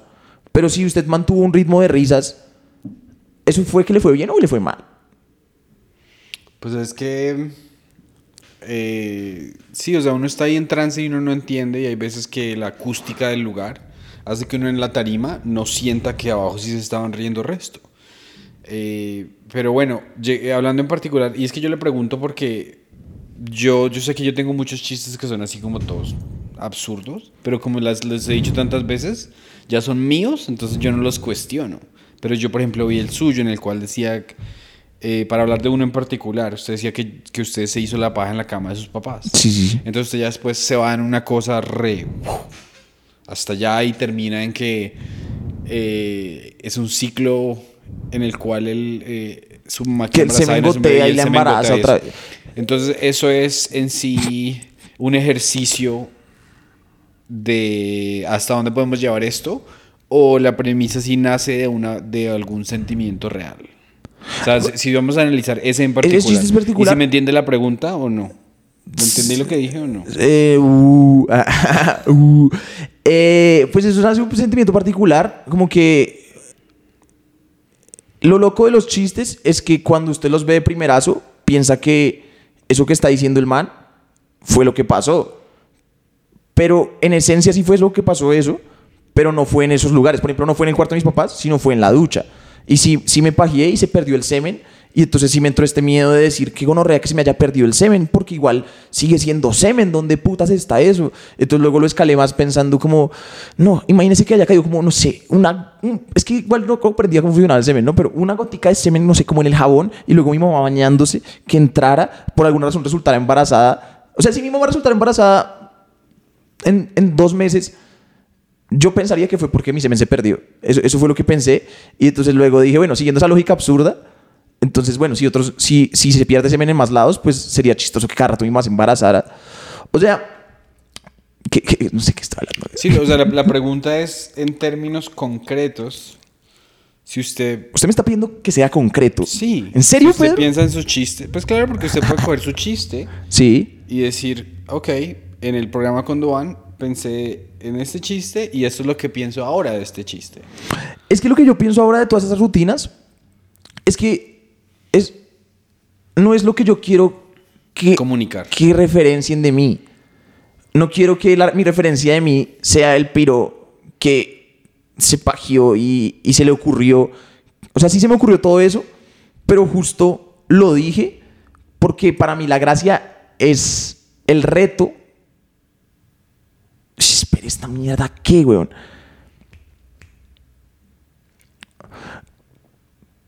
como que me hace sentir raro que los chistes sean lo que, lo que se supone que soy yo. Porque los chistes son chistes y, y- y me dan risa porque me abstraigo de ellos. O sea, yo soy el que cuenta los chistes, no los chistes que cuento. Entonces, es raro porque los dos undergrounds, como que si usted no me conoce, ve esos dos undergrounds y la perspectiva que tiene de mí es justo lo que a mí más me avergüenza de mí, que oculto en mi cotidianidad y por eso lo volví chiste. Pero como mi, mi cotidianidad son los chistes, eso soy yo. Y entonces me rayo mucho porque digo como, huevón, o sea, yo no quiero que, que todo el mundo hable de que, de que, de, esos chistes de mierda, ¿no? O sea, las dos underground son chistes de mierda que, que igual al final los chistes de mierda son los chistes. O sea, eso, eso, eso es lo que yo, esa es mi rutina. O sea, también mi rutina actual tampoco me define. Es que eso es lo raro, weón.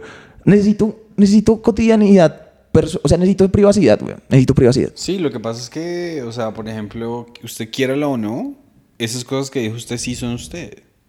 Total, es que... O sea, eh, y entonces, y no tiene nada malo. Y, y pues, o sea, eligió una profesión en que es la en el que lo que hay que hacer es ir y hablar. Es que, Y- ¿sabe? Me siento O sea, muy- si, muy si raro. no le gusta, entonces empie- empieza a escribir chistes de las bucetas. no, pero, porque- es, pero, pero es que usted no puede escribir chistes de el almuerzo en el avión porque a usted eso le vale huevo. Exacto. ¿Sí me entiende? Entonces tiene Lo que hablar cambio de por lo que huevo. tiene que hablar. Y yo entiendo que se siente raro porque yo que días, por ejemplo, mi esposa me dijo que comiéramos hongos como el día siguiente después de que, dos días después de que estaba ovulando ella e intentamos que quedara embarazada. Yo le dije, pero si estás embarazada, no podemos comer hongos. Entonces me dijo, no, es estúpido, eso se demora mucho más en embarazarme. Bueno, pero el todo es que yo me subí a un club y saqué el micrófono y dije, parce, mi esposa me dijo que tirara música, y dije, pero estás embarazada. Y, y hubo un momento en que estoy enfrente de 100 extraños. Eso, eso. Uy, usted, usted ya lo está acercando Y es a- muy raro que yo esté diciendo esto. Exacto, exacto. Y para esas personas, o sea, el hecho de que sus secretos sean material pone todo muy complejo. Porque entonces lo, lo más privado es lo que más debo decir, pero es lo más privado, sigue siendo lo más privado, a pesar de que se lo cuento a todo el mundo.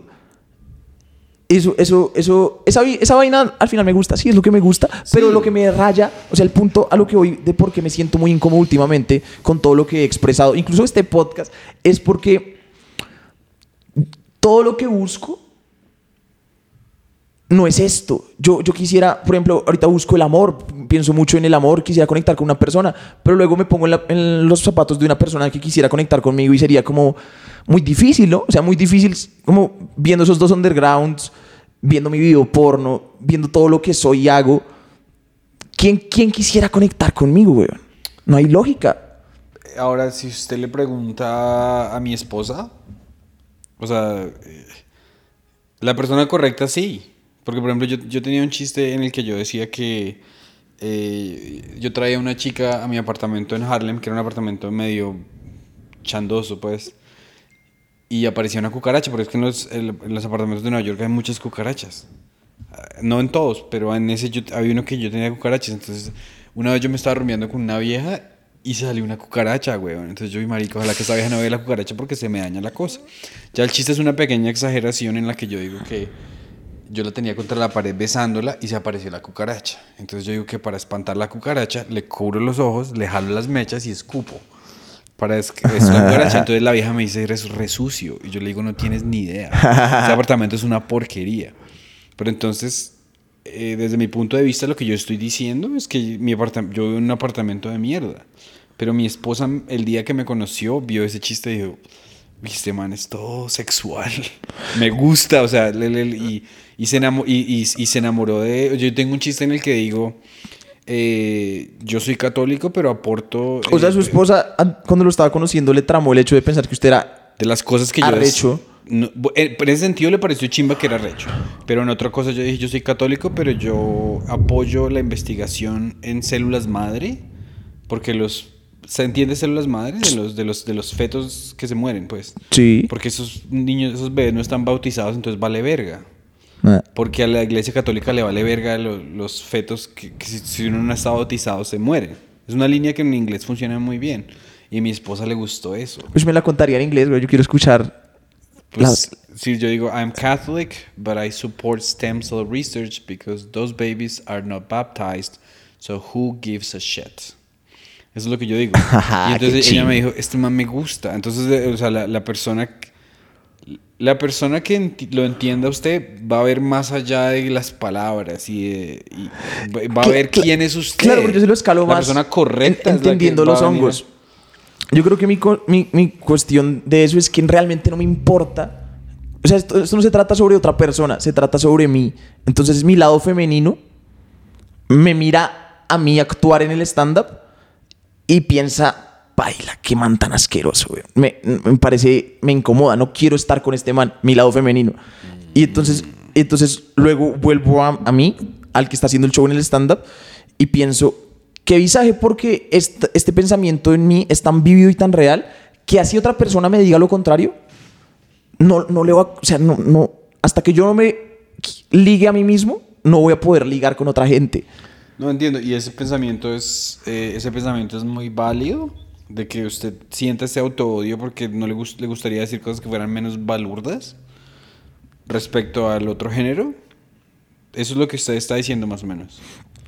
No, como que. Es que, bueno, voy a, voy a hablarles de mi lado femenino, se puede poner raro, porque mi lado. O sea, yo soy un hombre igual, sí, pero mi lado femenino, como que lo que le atrae a mi lado femenino son los manes callados, serios, seguros de sí mismos, que tienen actitud y, que. No, no, no lo que yo hago a veces, que es como que entro en un estado. O sea, digamos, mi, la incomodidad que a veces yo siento y que se expresa, eso mi lado femenino dice como, uff, no, que pan tan poco sexy. Yo quiero un piro que tenga venas en los dedos y como, sí, como fuerte. Entonces yo también soy débil, sí. Entonces es- está bien raro porque es como si, como si tuviera una perra adentro, güey. O sea, Sí. una, una vieja, como una vieja que no soy yo. O sea, está bien raro, Pero güey. es que es muy normal, no, no es raro porque, por ejemplo, yo a veces, o sea, yo siempre ando diciendo, marica, yo nunca saldría con un man como yo, yo soy, Eh, sí. soy un fastidio de negativo. Entonces usted, usted lo está viendo y usted está diciendo, yo soy, yo, yo hago esto y esto y esto, esto, que a ninguna mujer le atraerían, o que a mi lado femenino no, No le le atraen. atraen. Yo, pero yo también tengo una mente que dice, una, una parte de mi cerebro que dice, qué detestable que es usted. O sea, es- estar rodeado de usted es un fastidio, huevón. ¿Sí me entiende? Y, y, y eso es. ¿Y cómo se va esa parte con su esposa, güey? Pues porque a ella le encanta que yo sea como yo soy, huevón. A ella le encanta. Sí, O ya. sea, no- yo voy y me pongo a, Yo voy al, al gimnasio y vengo y- y una señora se pone a, a- Tenemos que nadar en círculos y la vieja se cree muy rápida y se pone a, a- a tratar de pasarme. Y yo me, me paro y la paro y le digo, ¿usted cree eso, eso no es una puta autopista? Eso es una piscina. Y después me voy a la casa y le cuento a mi esposa. Y a mi esposa, le- mi esposa está esperando que yo le cuente con quién me agarré ese día. Que le bote su stand-up. Sí, porque mi esposa nunca confronta a nadie. Entonces ella quiere escuchar de mis confrontaciones. ¿Sí ¿Usted, usted suele confrontar a las personas normalmente? Sí, yo siempre pienso que todo el mundo me está atacando y... No, esto es un ataque, Pedro. No, no. O sea, no, yo pues tengo una personalidad bastante defensiva, ¿sí me entiende? Pero la persona que venga hacia usted, eh, o sea, yo entiendo lo que usted dice de ese autoodio, ese autoodio tiene que estar ahí y sirve para que vivamos, güey. No, o sea, no lo veo así como que, uy, esa parte se siente avergonzada a mí, pues, marica, todos nos sentimos avergonzados de nosotros mismos todo el tiempo.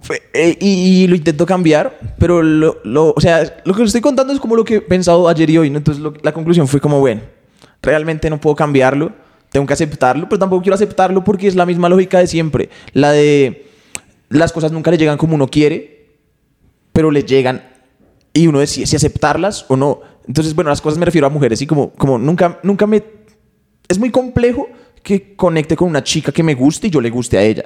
Porque o me gusta a mí o yo le gusto a ella. Entonces, si yo le gusto a ella, re incómodo porque como que mi empatía me hace ponerme en su lugar y me hace como al tiempo, como, como, como que sí copiarle, pero, al pero yo no quiero, entonces me alejo.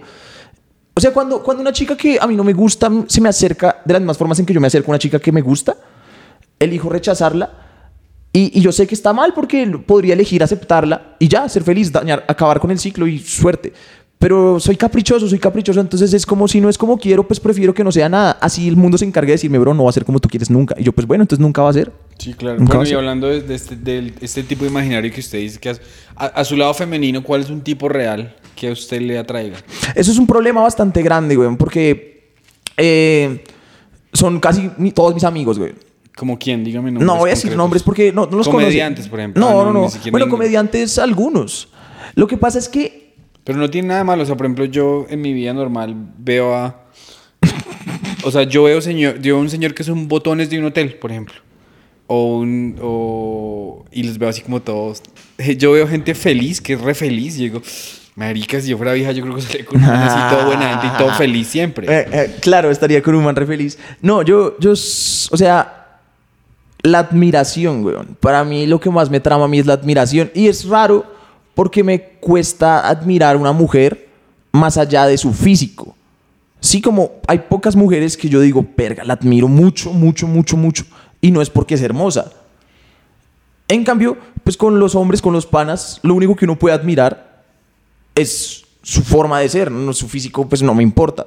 Entonces, eh, como que mi lado femenino aprecia mucho detalles que me generan admiración de mis amigos y por eso parcho con ellos, pero también comprendo pues que igual eso es un lado mío, porque está el otro que soy yo.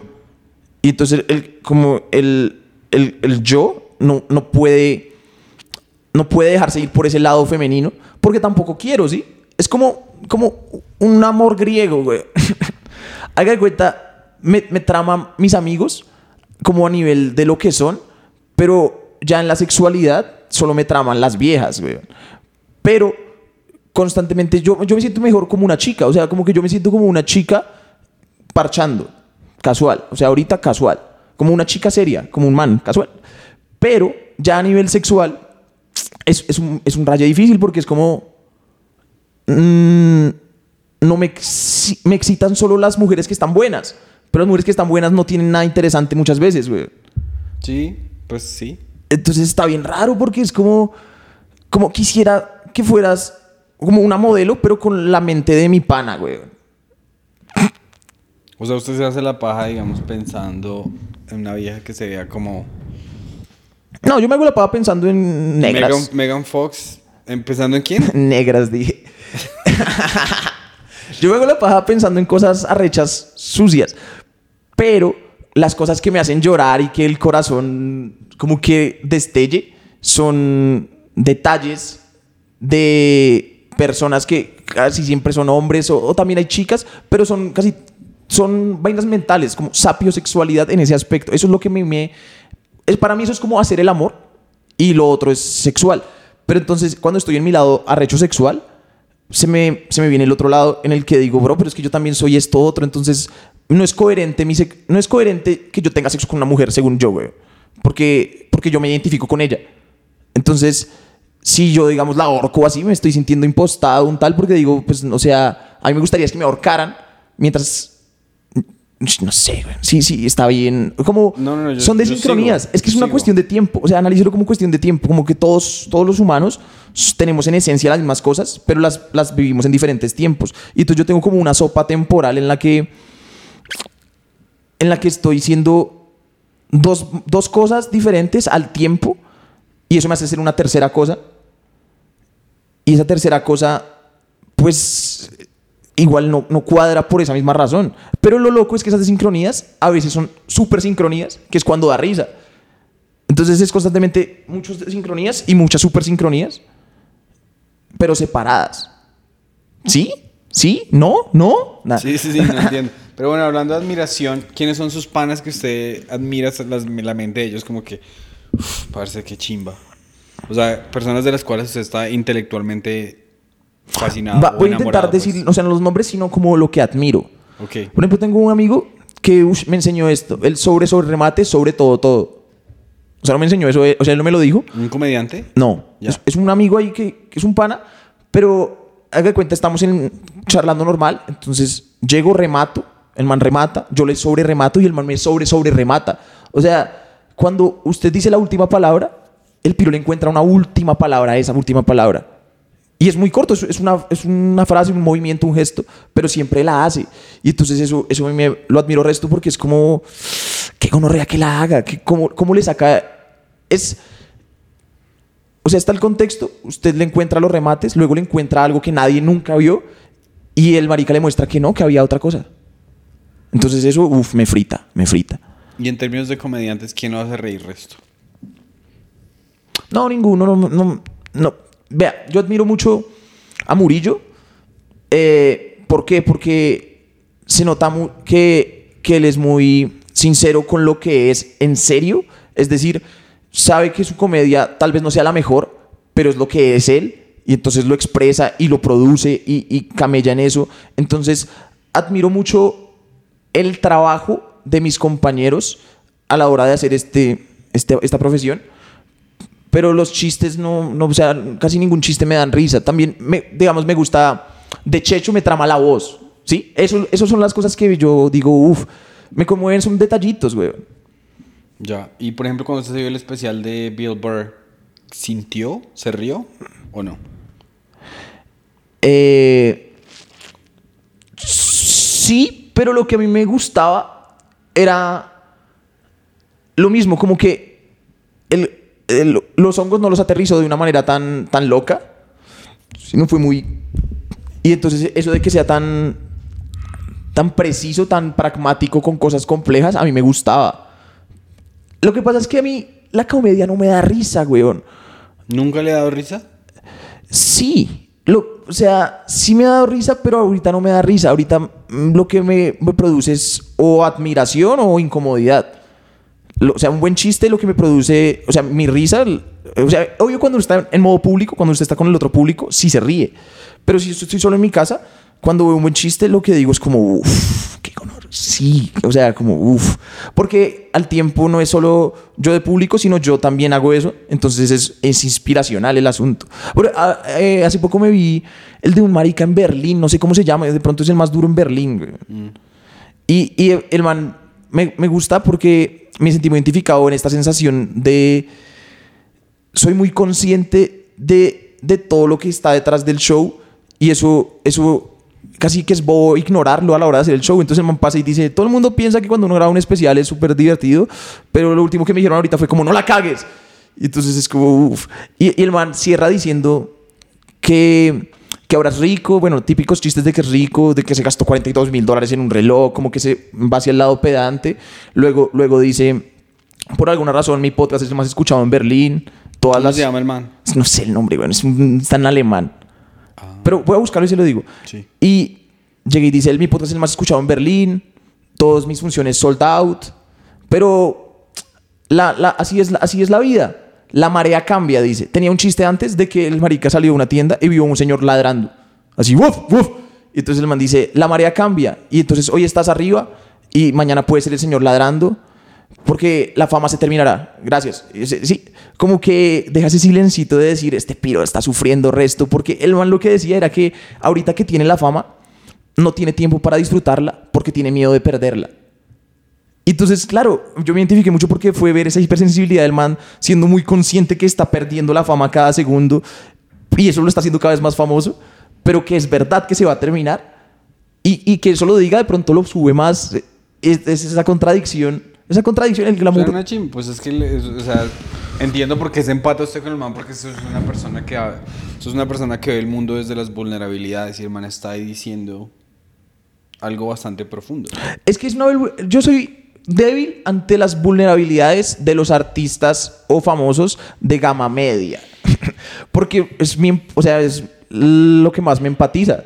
Como o- o- los Caligaris tienen una canción que llega y dice, lo mismo son 10.000 que poca gente. Lo importante es transmitir lo que se siente. Tantos comentarios, tantas vueltas que se dan, tanto escenario, tanta cosa sale mal, pero no importa, es mejor hacerlo mal. Bueno, ahí me la hice mal. Pero entonces, eso de lo mismo son 10.000 que poca gente, siento que sería totalmente una canción que yo escucharía cinco minutos antes de salir a un show con dos personas diciendo a la verga, a la verga, porque esta Los es la... Caligaris se llama. Los Caligaris. ¿Cómo se llama la canción? Kilómetros. ¿Kilómetros? ¿Segura? Sí, y habla de eso, de, por ejemplo, hay otra de Caramelos de Cianuro que dice, como un pez grande vivo el sueño en el estanque más pequeño. Y Entonces habla de, es, es como un artista hablándole a sus fans, diciendo, se llama Dos caras, dos corazones. Entonces el man diciéndole como que, que él no es un, que él no es un imbécil, pero que sí es un imbécil, pero pues que, que la noche es corta, que se deje conmover sus dos caras, sus dos corazones, sí, como el escenario y debajo del escenario está bien loco. Yo soy, yo soy eso, weón, como, como que yo a veces pienso que de pronto mi, mi trabajo estaría más relacionado con hacer arte para comediantes. Por ejemplo, quisiera hacer un especial de stand-up, weón, vacío, o sea, sin público. ¿Por qué? Porque... Sabe que ya lo hicieron, ¿no? eh, pero otra vez, weón. No, no, pero en Estados Unidos ya lo hizo alguien. sin público. ¿Y cómo le fue? Salió una chimba. Lo, dirigi- lo dirigió eh, George Carmichael y el comediante se llama Drew. Y está en Está Netflix. en HBO. HBO. Yo después uf, le mando el Me lo veré. Breve, ahorita intercambiamos. Ah, entonces ya no quiero hacer ni mierda. Gracias, gracias. Pero, o sea, ese man lo hizo para hablar sobre el dolor de un comediante al no llenar, porque es un dolor. No, eso él lo hizo porque el director le dijo que el estilo de él era tan confesional que él, él sería capaz de hacerlo sin público. Ah, re áspero. Pero es que yo lo quiero hacer porque, vea, la idea me surgió bañándome después de ir a Medellín. O sea, hicimos el video con Angélica.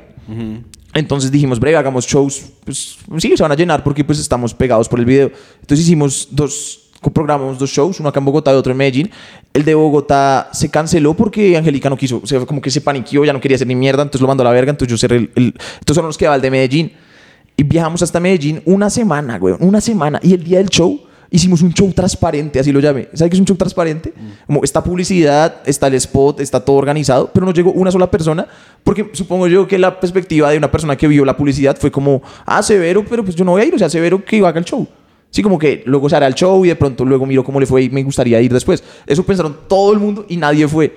Entonces, después de hacer ese show, yo estaba diciendo, qué, qué basura esta mierda. O sea, amo tanto la comedia, pero pero realmente es tan difícil que las personas vayan a los shows y, y, y me hace sentir tan incómodo porque es como otra vez el miedo del pipí pequeño, es como algo que tengo que esconder, sí, porque todos mis otros compañeros como que aparentemente si llenan o no, no sé, también de pronto están escondiéndolo, o sea, es un miedo que se nota que es un complejo de comediante re grande, ¿qué tanto llenas? ¿Llenas? ¿No llenas? ¿Cómo te fue en el show? ¿Cómo la pasó la gente? Todo ese... Eso, eso me saturó tanto que yo dije, uy, no, qué asco, qué asco, quiero dejar la comedia, pero yo soy solo comedia.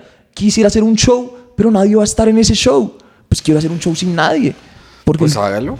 Nah, Pero es que igual, nah. pero es que igual, o sea, eh, hay gente, que, o sea, Shen Wang es un comediante que acaba de sacar un especial en Netflix que me pareció hermoso y el man lleva haciendo comedia 20 años. Entonces usted también tiene patrones de comparación muy locos, como que mis amigos eh, en Nueva York hay gente que lleva 17 años y no llenan, güey. Entonces el, el llenar es una cosa orgánica que no porque esté pasando al lado suyo no quiere decir que no va a pasar. Es que eso es lo loco. Yo, yo pienso mucho como hay una película de Disney que se llama es Super Escuela de Héroes. Entonces se trata de que son jóvenes con poderes que van al colegio a estudiar sobre eso.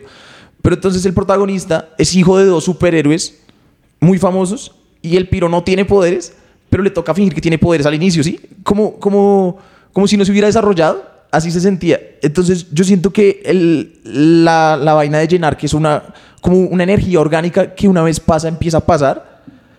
Eso es bien loco. Una vez, eh, no sé si conozco a un man que se llama Mau Nieto. Sí, Mao, yo, sí, Mao es- es- es- estuvo en el podcast. Ah, severo. Él- Sí. Ese man.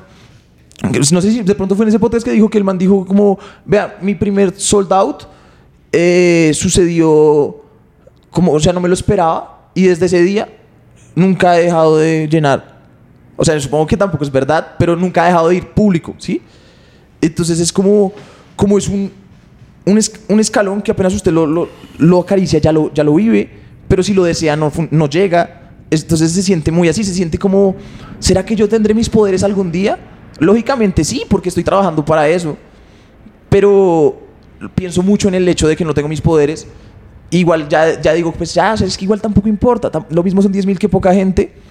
Porque lo importante es que yo en serio transmita algo que siento y que eso sea lo que llene al final. Claro. Pero el pánico de que no pase jamás. No, es un- es- ese pánico es absurdo. Para una persona como usted, ese pánico es absurdo. Y van a, o sea, usted dice, claro, es que hay gente que lleva 20 años, con quien se compara uno.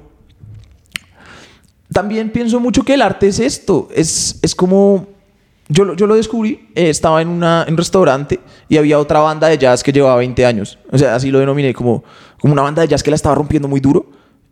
Y, y le preguntamos cuánto llevan, no, 20 años, tal, quiénes son, no, pues síganos en redes, tal, pues, sí, la típica. Otra banda de jazz olvidada que lleva 20 años, que la está rompiendo solo esa noche. Y que el artista debe aceptar que eso es el arte. El arte son libro a Luca en la Plaza Che. Eso es todo el trabajo de la vida de uno resumido en un libro que se resume en cómprelo, Luca, Luca, lleve este libro, lleve este libro. Eso es, entonces, como que cada noche pararse en el escenario sabiendo el olvido y sabiendo que eso es lo único que va a pasar y que esa, esa rabia contra el olvido, esa sensación de qué mierda, sea la que me empodere para que esta noche, en este contexto chiquito, frente a estas 10 personas, sea, sea todo el mundo, sea toda la vida. Sí, claro, al final de cuentas tiene que acordarse que usted hizo esto porque le apasionaba comunicarse y que si yo mañana le doy un millón de dólares, pues usted se compra un apartamento más bonito. Y el Ah. hecho, o sea, es que, eh, que, se- que hay shows de 15 personas en los que usted se conecta al resto. Y hay shows de estadios. Yo he visto, yo he ido a ver a Kevin Hart en un estadio y lo vi en una pantalla. Entonces yo dije, me, me debía haber quedado en mi casa. O sea, no alcanzaba a verlo, No, el man estaba muy lejos, entonces... pero no se ve ni siquiera el puntico. Sí, pero pues el, había una pantalla gigante para verlo a él, entonces... eh, mientras... Yo sé que usted no se está enfocando en esto, está hablando de algo normal que nos pasa a todos en la cabeza, pero mientras usted se enfoque en el, en el éxito masivo, eso le va a quitar espacio mental a, la capacidad creativa. Entonces siempre tenga su Pero presente. igual yo no me enfoco en el éxito masivo. Yo, yo lo que quiero es como poder desarrollar mis ideas y que hayan personas que quieran escucharlo. Que hayan, sí, o sea, y no en forma de redes, porque es que en las redes es otra cosa. O sea, como que aún no comprendo bien cuál es el quit, el paso a paso para que una persona vaya a un show a, a verme. O sea, como que siempre que he hecho los shows que hago solo autoproducido, uff, se siente muy, muy denso ese asunto. Es como, como dos horas antes de que el show funcione, va una boleta vendida, como de una niña de 15 años, y está lloviendo. Y yo pienso, esta es mi realidad, esto es, uy, y yo, bueno, y entonces voy y sale bonito, al final siempre sale bonito porque es mi energía y entonces luego llega más gente y entonces al final se ahorran como siete personas y, y sale muy, muy la de siempre, como, como yo diciendo esto está muy incómodo, pero igual haciéndolo divertido. Y, pero yo pienso, si este es mi patrón repetitivo, este es mi ciclo, realmente tampoco quiero que esto sea, o sea, este, esto no es lo que yo quiero. Yo lo que quiero es que, que lo que hago sea suficientemente rentable para mantenerme vivo sin tener que vender pornografía, güey. Nada. Pues haga su podcast de... ¿Usted me dice que quiere hacer un podcast de persona a persona? Sí, ¿Y de alguna temática específica? sí, o- es, es bien loco. Eh, por la misma lógica está de que admiro mucho, pero al tiempo también como que hablo mucho de las cosas. Entonces soy como un gurú, pero groupie. Entonces es un gurú groupie. De, de hecho, es, es- es justo esta dinámica que está pasando, solo que tengo que prepararla mejor yo. Sí, o sea, es como este podcast, uno a uno, como intentando descubrir qué hay más allá de, de la persona. direccionado hacia lo que yo admiro de la persona, así como, como parce, vea lo que estoy notando de usted. Digamos, podemos hacerlo ahorita como el guru grupi, pero yo con usted. Sí, eso nos toca hacerlo la próxima porque ya me toca irme a almorzar. Eso. Pero sí, no, y yo, y yo creo que me puedo hacer, o sea, con usted, yo lo invité porque es que yo lo quiero seguir conociendo. Y cada vez que hablo con usted, como que es, es como raspar un poquito, güey, porque yo sé que hay un montón. Sí, diga- yo siento este podcast, weón, no, no, me, no me entendí nada. Yo sí. ¿Me entendió? Sí, lo que pasa es que no me acuerdo ya de nada. Ah, bueno, eso es Porque mejor. es que es de- porque es que la energía, o sea, es, es- o sea, es- tengo que poner tanta atención para entenderlo que no puedo quedar así como que "Ah, este man me dijo estas tres cosas puntuales, sino hay como un Bueno, pensamiento rizomático. sí, una chimba, weón. Y venga, dígale a la gente de dónde le- muchas gracias por haber venido y dígale a la gente de qué, qué proyectos está haciendo y tales y a dónde lo pueden ir a ver. Eh, pues yo estoy haciendo muchos proyectos. Me gustaría ahorita que vieran. No, pues mi Instagram principal, arroba soy chispa vital. Y, pero ahí tengo como muchas más personalidades. O sea, como que mi proyecto un poco en redes es que cada personalidad mía tiene una red social. Entonces también tengo otro que es de los videos porno, que es el Seca Mujeres. Tengo otro que se llama Pachirri, pero se llama El Rolo Perdido en Instagram. Ah, no, mejor, ¿sabe? Olviden todo eso, corte. Eh, sigan en mi canal de YouTube, Chispa Vital. Ahí Eso, subo eso. Ese es Y, mejor. bueno, ¿y qué podemos esperar del canal? Del- ¿Qué va, qué va a salir? ¿Ya están saliendo cosas en el canal? Sí, me, me gusta hacer vlogs, entonces es como yo viviendo mis aventuras en la calle, entonces como a dónde voy, las personas que, que me, que me reconocen. Y el tema principal es, siempre les hago esta pregunta, ¿qué consejo usted le daría a la juventud bogotana? Entonces todo el mundo responde cosas distintas, muy casi siempre todo relacionado con drogas porque son como amigos míos, pero hay gente que dice cosas muy interesantes, así como el consejo que le daría a la juventud bogotana es que se sensibilicen sobre la situación de la calle, eh, bueno, varios, varios consejos que ahí están. Y también es random, sobre todo es random.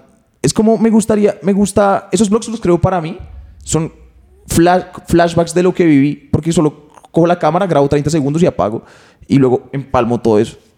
Entonces, en su cuarto, solo. No, no, y no. su boleta y dice chino marica, ¿qué está haciendo ahí? en la calle, güey. No, usted graba en la calle y después va a su cuarto y se pone a editarlos. Sí. Por eso. Y su abuelita no entiende qué diablos hace. Eh, pero es que ella de- niño también me la pasaba con Legos, o sea, siempre es como, como que de fuera, de afuera, o sea, de ojos para, si me miran me veo muy autista, pero dentro de mí está re lógico todo el asunto, sí, es como muy lógico, muy... No, pero es que hay gente que, o sea, de, de- cuando ponemos los episodios con ustedes, la gente dice, sí, yo te entiendo, fresco, re bien, o sea, usted lo entiende uno de cada 100 personas, pero están ahí, su, su trío está ahí, güey. Marica, ayer me puse a escuchar como audios que tengo. También síganme en SoundCloud. En SoundCloud subo, o sea, subo los audios y me puse a escucharlo. Y en un punto me dejé de entender y solo escuchaba ecos, como par palabras que yo decía, uy, qué gonorrea. Eso, eso es como, es como si estuviera escuchando ecos a cada rato. Eso soy yo también, solo ecos, o eco, eco, eco. Bueno, entonces, eh, vean el canal de Pachito, soy Chispa Vital. Soy Chispa Vital. No, Chispa Vital en YouTube. Chispa Vital en YouTube. Gracias por ver este episodio. Si les gustó, y suscríbanse, denle a la campanita, tales. Y la otra cosa es que ya tenemos tienda en Estados Unidos. Los que se meten a YouTube, ahí van a ver poder productos si los quieren comprar. Y en los que nos escuchan en Apple Podcast, que nos dejen una reseña positiva si pueden. Eso nos ayuda al resto con el algoritmo. Y gracias por vernos. Gracias, Pachito. Hasta la próxima. Gracias, Pedro. Hasta la próxima.